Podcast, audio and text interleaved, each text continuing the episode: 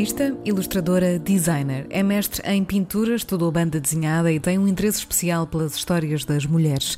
O seu propósito é criar imagens que promovam a saúde mental, uma relação descomplicada com o corpo e contar narrativas femininas sempre através de um trabalho audaz e colorido. A ilustração tem sido o seu foco principal já há mais de nove anos e é dessa maneira que ela nos mostra a missão bem definida que tem para o seu presente.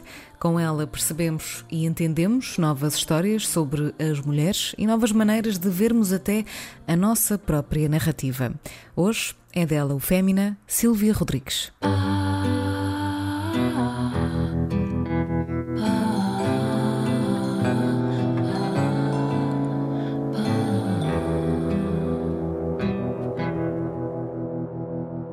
Não deveis temer, reter, contar ou ser avarento com os vossos pensamentos e sentimentos.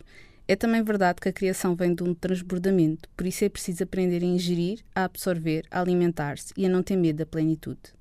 A plenitude é como uma onda de maré que depois o transporta, o transporta para a experiência e para a escrita. Permitei-vos fluir e transbordar, permitei-vos o aumento da temperatura, todas as expansões e intensificações. Algo nasce sempre do excesso. A grande arte nasceu de grandes terrores, de grande solidão e de grandes inibições, de instabilidades e equilibrar sempre.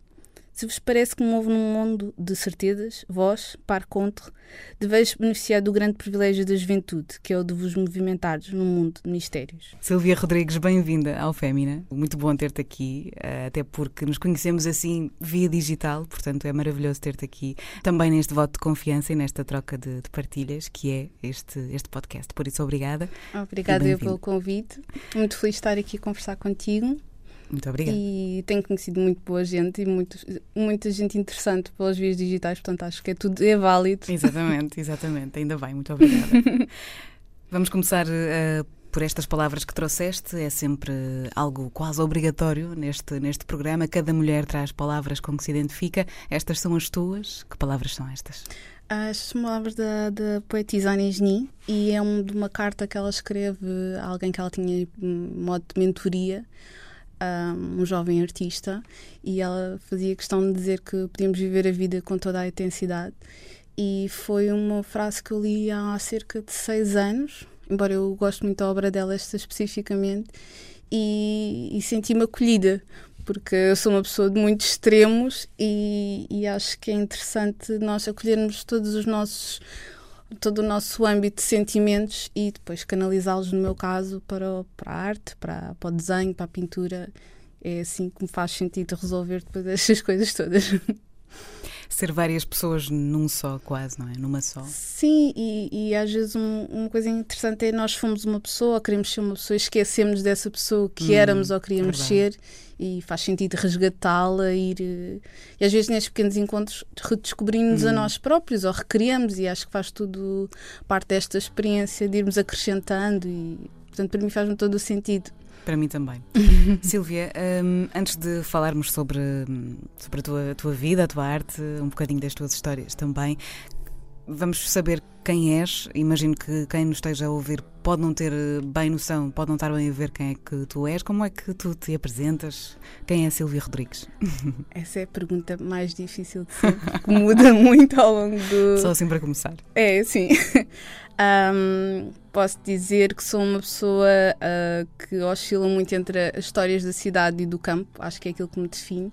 Sou uma devoradora de histórias, gosto muito desse lado do, do contar e da, da comunidade.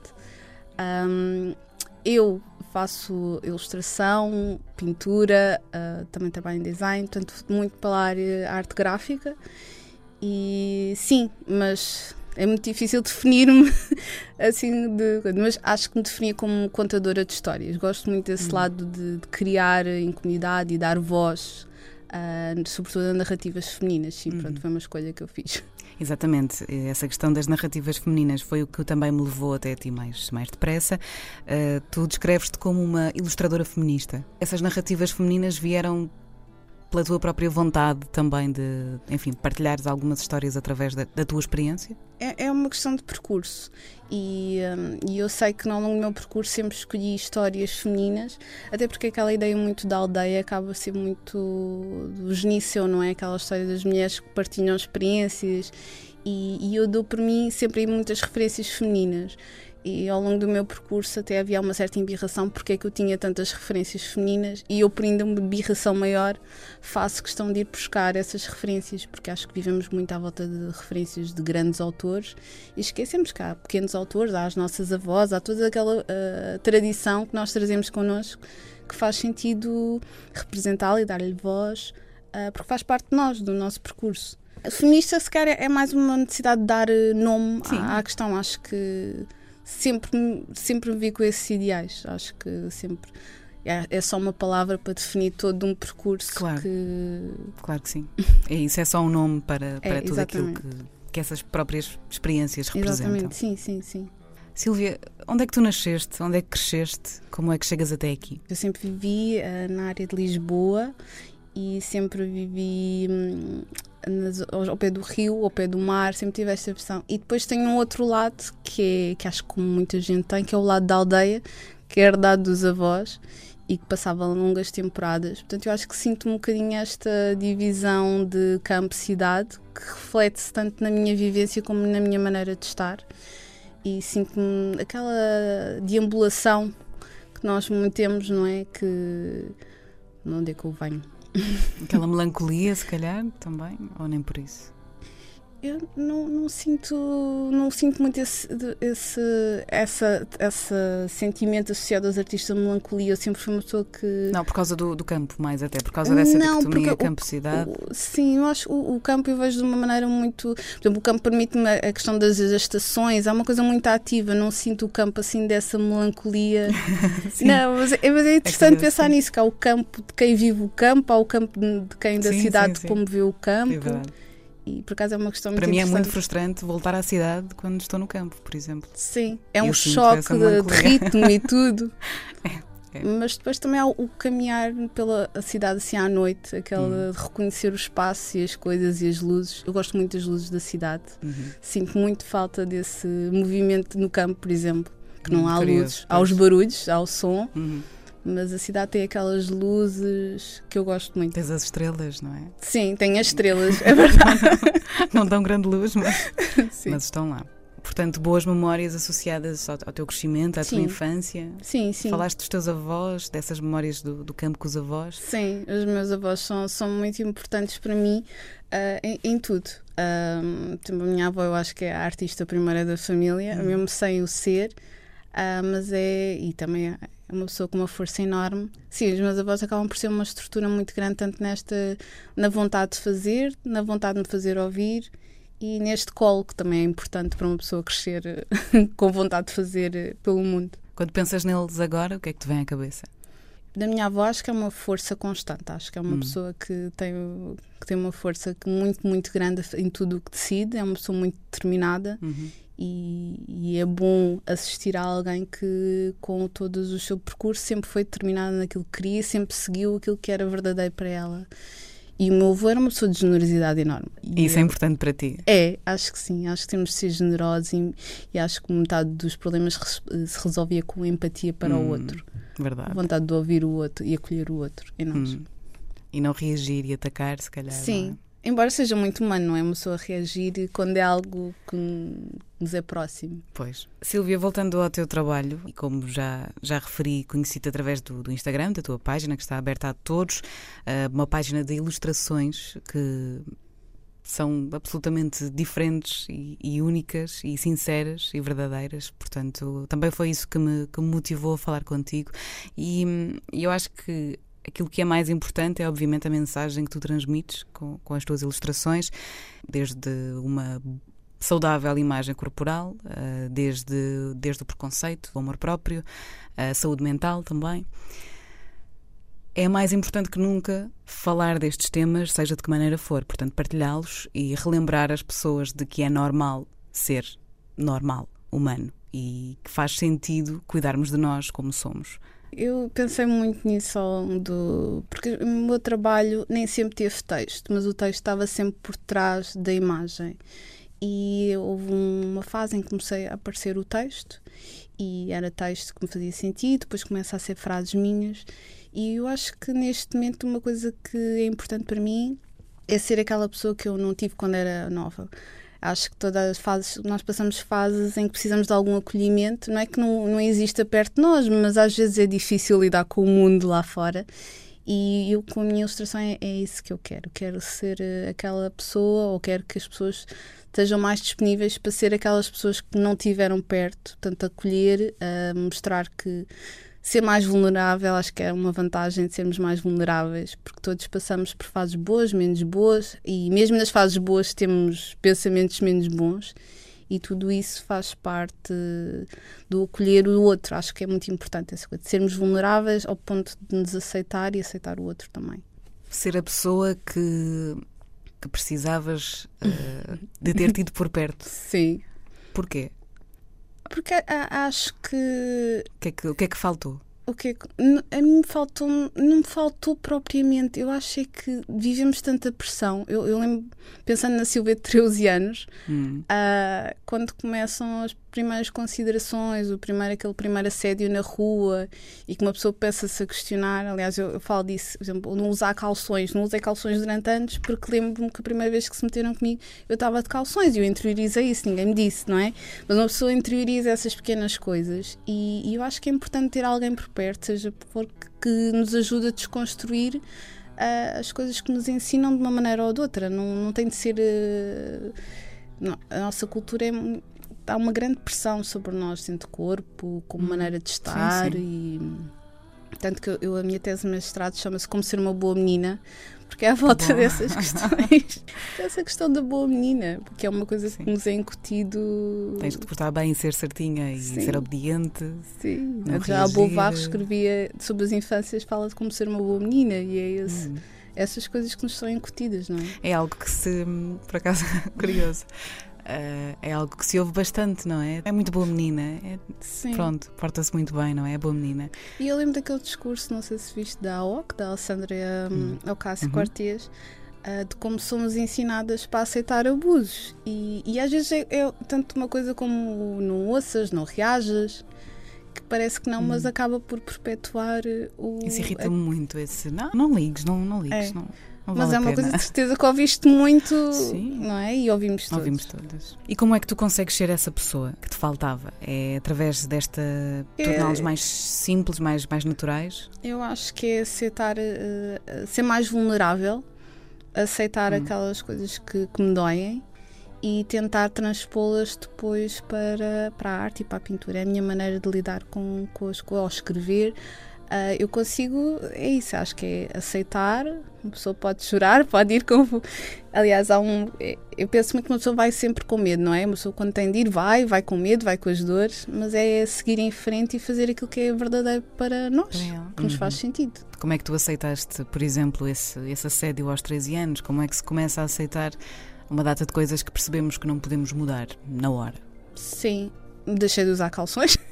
Certo. Portanto, fiz aquilo que, quando não temos uma maneira de desconstruir ou temos discurso, uh, encolhemos-nos. Uh, deixamos de ser tanto nós, não é? E é isso que eu não queria que acontecesse. Mas certamente que voltou a acontecer mesmo quando não usas calções, não é? Porque, sim, sim, mas há muito este. Eu, por exemplo, eu acho que é uma coisa que estava a discutir com, com umas amigas. Uh, como o assédio é mais comum quanto mais jovens somos. Parece que quanto menos temos uh, ferramentas para lidar, hum. mais é comum e depois quando uma pessoa envelhece é diferente, é refinado, é outro tipo de. Sim, é mais refinado, isso é verdade, sim já não é. E depois um, eu, eu, como é que eu lido? Eu acho que é uma, é uma, questão de desconstrução de discurso e tentar perceber que há coisas que estão enraizadas e nem é consciente. É, é um modo de, de, controlar o outro assim muito subtil. Uhum. Não é algo. Não é, não é aquele senhor acordou e olha, vou sediar uma rapariga de 13 anos para controlá-la o resto da vida. Não é. Seria extremamente perturbador. Exatamente. Mas acaba por acredito ser, que é? existe também. Eu enfim, acredito que existe, que possa existir. Um, há aqui uma questão muito curiosa para mim que é estas mensagens positivas que tu passas para as mulheres e, e, que conseguimos ver através das tuas ilustrações e através destas frases que, que, que tu escreves. E isto pegando um bocadinho na, na realidade das redes sociais, que é uma realidade só por si tóxica, de imagem corporal completamente distorcida, cheia de Mas é apenas um filtros, reflexo do que vivemos nos outros. Facetunes, Photoshops. Sim. E Facilita nesse Facilita, sim. E, e de repente há aqui uma pessoa que és tu que desenha raparigas completamente à vontade, com a depilação por fazer, de calções bem curtinhos, sem qualquer problema. Vai completamente contra tudo aquilo que nós vemos habitualmente no Instagram. Esta reação tua também é o que te motiva a continuar? É, é, é uma edição, é uma escolha e, e, e conscientemente escolho mulheres que se, com determinado tipo de cor, com determinada representação. É uma, é uma edição e é consciente. Uhum. Uh, porque acho que a representatividade de vários tipos de corpos, vários tipos de pessoas, várias maneiras de estar na vida é importante e, e eu consigo dar essa representatividade, por isso para mim é importante mas depois também acho importante que estas pessoas existam e hajam noutro plano. Hum. E é isso que eu acho importante, é começarmos a ter ver outro tipo de pessoas e a agir no nosso mundo, sejam políticos, seja todo tipo de coisas, sejam atrizes, uh, com hum. um peso realmente de não só um boneco, não é? E em relação à questão do Instagram, eu, eu, acho que tem de tudo. É uma questão de uma pessoa editar e procurar aquilo que quer ver. Uhum. Um, há coisas que eu acho extremamente doentias porque acho que podem implicar com a saúde das pessoas a vários níveis. Há outras que acho que é uma questão de escolha de como a pessoa quer viver o seu corpo e como quer viver. Não acho que seja. Mas lá está, tem de haver um discurso que nos permita dizer: não, ok, esta pessoa quer ser assim, tudo bem, está saudável, ela é feliz assim, mas eu não tenho de ser assim. Uhum. Eu tenho outro corpo, tenho outro modo de estar, não tenho de viver com aquele, com aquele filtro. Chegaste a essa, a essa conclusão, chegaste a esse pensamento. Imagino que depois de alguns anos a, a, pensar sobre o assunto, a estudar estas questões também do, do próprio corpo, do, do teu próprio corpo, do corpo das outras mulheres, de alguma maneira estas questões uh, te ajudaram a perceber melhor o mundo, te ajudaram também a, cuidar melhor da tua saúde mental? O que é que te fez continuar a, a trabalhar e a investir neste, neste tópico? Eu acho, no meu caso, eu, eu as expressões que eu sentia sempre foram muito uh, externas, nunca, nunca eu senti que estava algo errado comigo nesse sentido. A pressão era externa e claro que uma pessoa tenta responder a tudo aquilo que nos, faz sentido ou que nos dizem que faz sentido. Mas a partir do momento que consegues, e acho que com a idade, depois uh, consegues também editar com quem é que te dás, o que é que uhum. vês, e, uhum. e, acho que isso é importante mesmo em termos de discurso.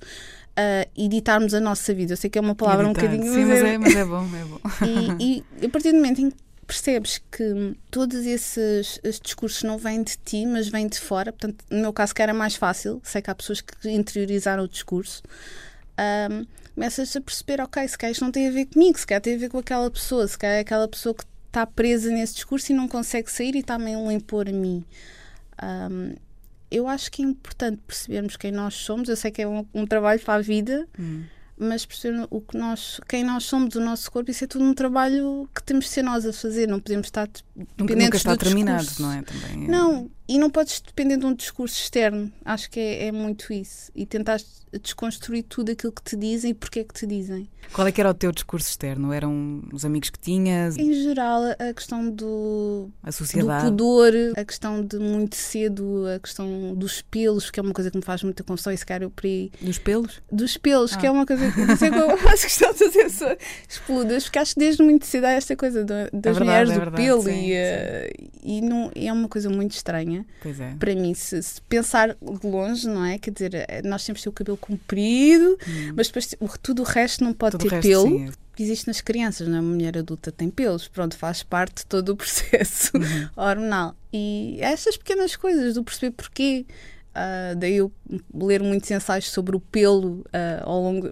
Pronto, para tentar perceber Curioso. de onde é que vêm estas obsessões.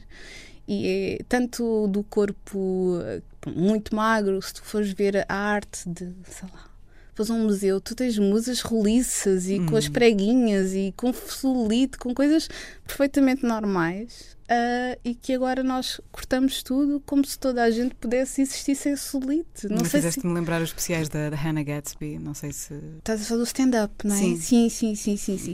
Mas a experiência dela também é? é muito específica, não é? E é. E, e é isso.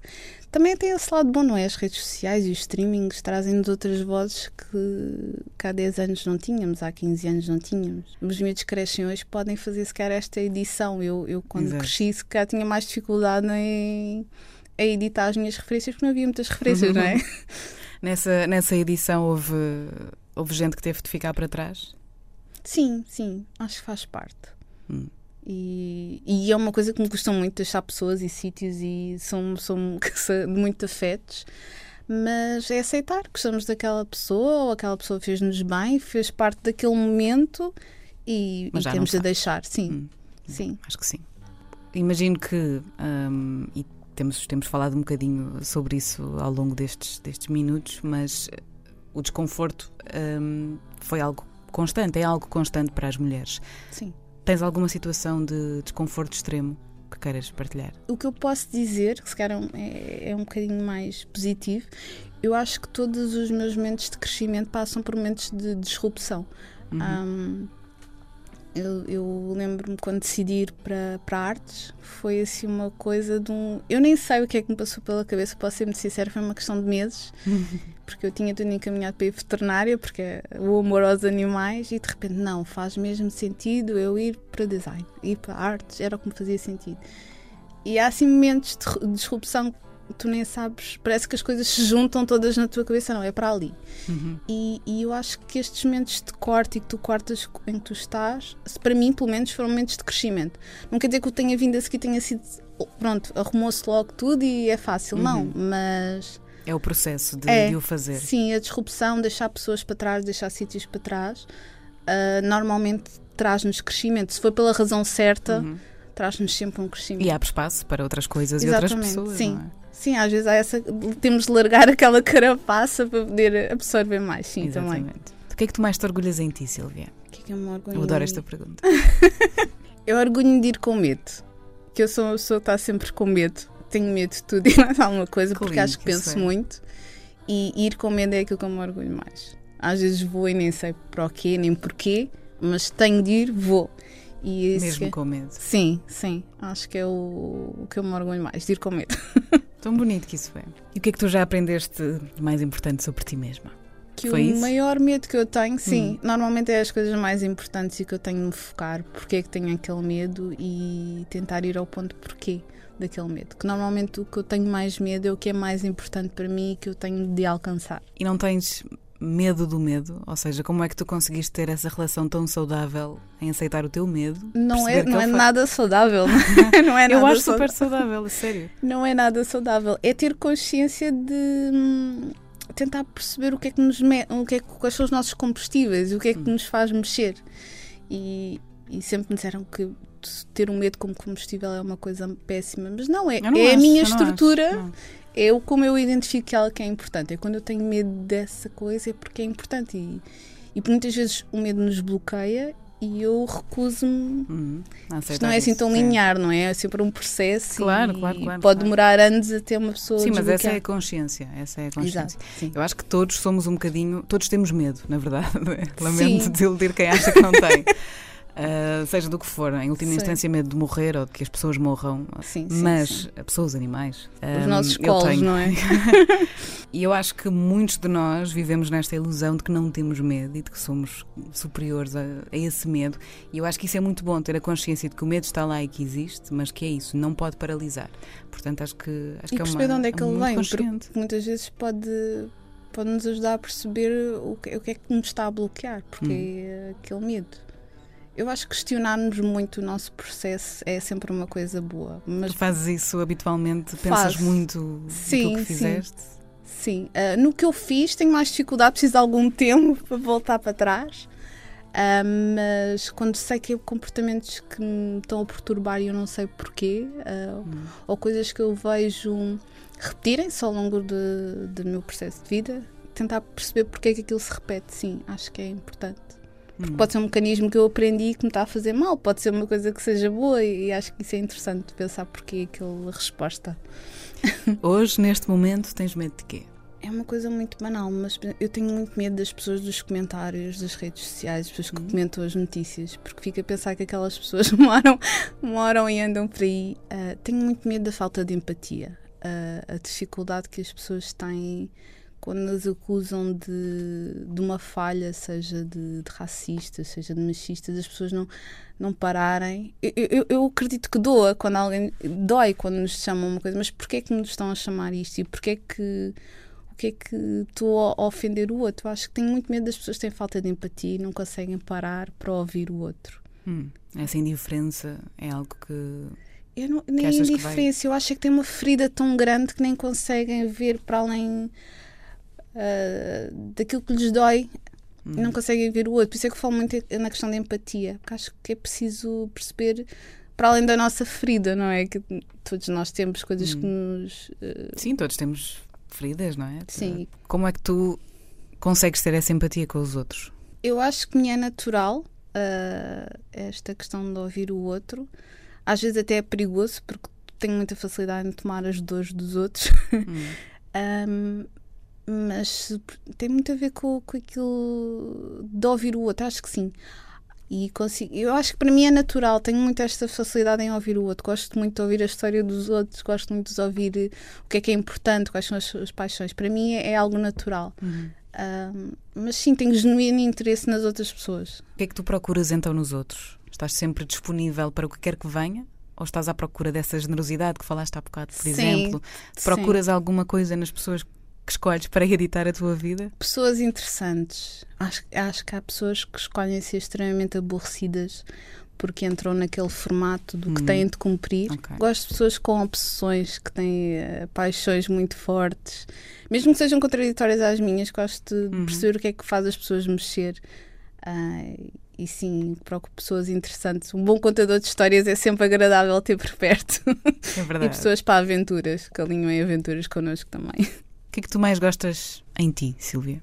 Eu no meu corpo gosto muito de, de possibilidade de, de, ter dois braços para abraçar as pessoas, aquele clichê, ter as perninhas que andam, poder dançar. Poder dançar é Ter um bom. corpo para dançar acho que é muito bom. Uh, acho que se ficasse sem os meus olhos e sem as mãos para trabalhar seria muito complicado, porque o trabalhar para mim é muito importante. Um, e o que eu gosto em mim é, deste, é a minha vontade de aprender. Tenho sempre vontade de aprender a ter as coisas mais, mais corriqueiras, fico sempre muito interessada. Acho que isso é uma coisa a manter, o interesse. E o que é que já aprendeste sobre os outros? Ou o que é que os outros já te ensinaram? Limites. a ter limites, a impor limites. Acho que é muito, muito importante. importante. Sim. Que é algo que eu aprendi há pouco tempo. Lá está para esta vontade de acolher Sim. o outro quanto mais tu é, recebes o outro, mais tens de impor limites para te protegeres de algum modo. Acho que também é importante estares aberto ao outro, mas também saberes, ok, proteger-te e mais ninguém consegue fazer isso sem ser eh, tu própria, não é? Definir quais são os teus limites, o que é que já entra no teu. para tu hum. estares bem no teu canto. Quais é que são os teus limites então, Silvia? Como é que tu cuidas de, de ti? Como é que fazes essa proteção? Sabes que é um assunto muito, muito recente para mim, esta noção para de mim limites. Também, para mim também. Sabes? Nunca achei que fosse algo tão importante definir os limites. Portanto, ainda estou um bocadinho a aprender. Uhum. E acho okay. que é, é isso. Acho que é, que é mais um sentimento do que algo definido com um guião.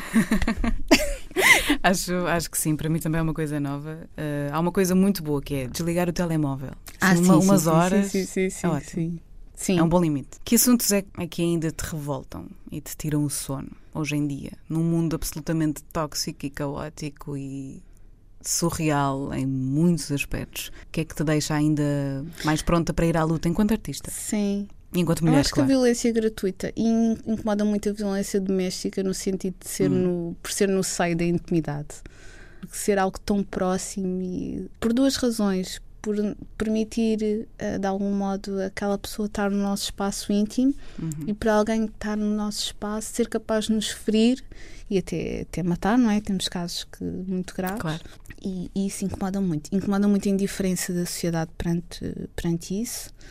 Uh, são coisas que eu se falo desde miúda e com uma indiferença que sempre me fez muita confusão e, e, agora que já não sou tão miúda, continuo a fazer como é que não avançámos. Acho que não avançámos muito e, e incomoda muito. Pronto, hum, é algo que me incomoda imenso. Eu acho que importa muito salientar e nunca, nunca é demais dizer que esta questão da violência ultrapassa a violência física. Falamos sim, de violência sim, sim, psicológica. Normalmente é uma fase de controle grande, muitos anos, e, e, e, o facto das pessoas não serem ouvidas incomoda muito. Algo que me incomoda muito dentro desse é o facto, por exemplo, da vítima ter de ser tirada do seu, do seu espaço, de todo o seu apoio financeiro, como se a vítima é que tivesse de sair. É algo hum. que não consigo perceber como é que em 2020 ainda é a vítima que tem de perder todo o seu suporte. Um, mas sim, há muitas questões. Eu acho que em termos de lutas de, de direitos e de sociais, acho que estamos longe de acabar. Uh, este é uma é um, algo que me incomoda, mas há muitas sim, outras questões, sim, claro. Alguma vez desejaste não ser mulher? Não.